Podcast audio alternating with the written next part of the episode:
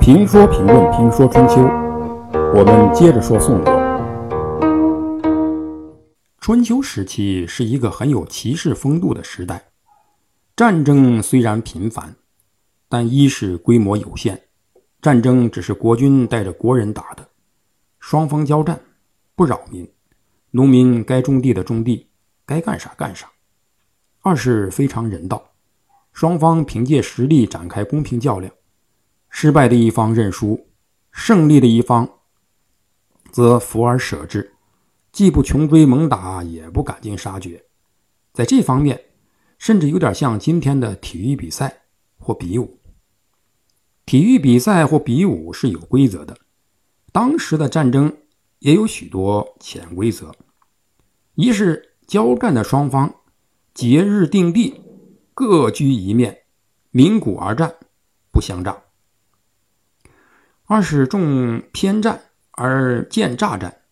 不使用暗器，不偷奸耍滑，诡诈奇谋是被人瞧不起的。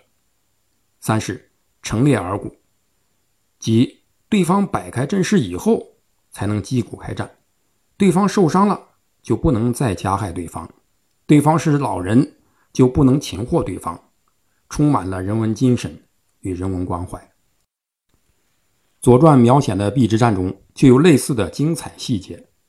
为敌军出主意，帮助敌军逃跑，因为敌军有理而放弃活捉来挑战并杀死我方将士的敌军将领，单车挑战，献礼军前，军前不追君子，驻敌逃跑，这哪里像一场你死我活的战争？虽然战争的场面也是残酷的，但残酷中却不乏令人向往的精神。而他的价值预设是：做什么事都要有个底线，战争也不能超越人文底线。今天制定的很多公约，什么禁止使用大规模杀伤性武器，什么禁止虐待俘虏，禁止伤害无辜平民，还有禁止使用地雷等等，就是这个人文底线。而在春秋时代，早已实行过。如果比较这些公约与春秋时代的战争规则，我们有理由怀疑，人类在人文精神方面究竟是进步了，还是退步了？科学对人类的战争而言，究竟是促进还是促退？人类究竟是越来越善良了，还是越来越丑陋了？当用一种武器能毁灭全人类时，我们才又发现，原来战争也是需要规矩的。因此，宋襄公的规则究竟是穿越了，还是超前了？事态的发展，战争越来越不像战争了，或者以今天的眼光，战争越来越像战争了。当任何信念、任何价值、任何原则都被当成媒介，当做手段。而非最终价值追求时，计谋就迅速成长起来。因此，宋襄公的失败，既是他个人的悲哀，也是那个时代的悲哀。他就这样痛，并郁闷着。公元前六百三十七年，伤了大半年的宋襄公，死于伤口并发感染。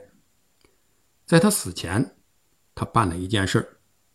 这件事儿后来帮助了宋国。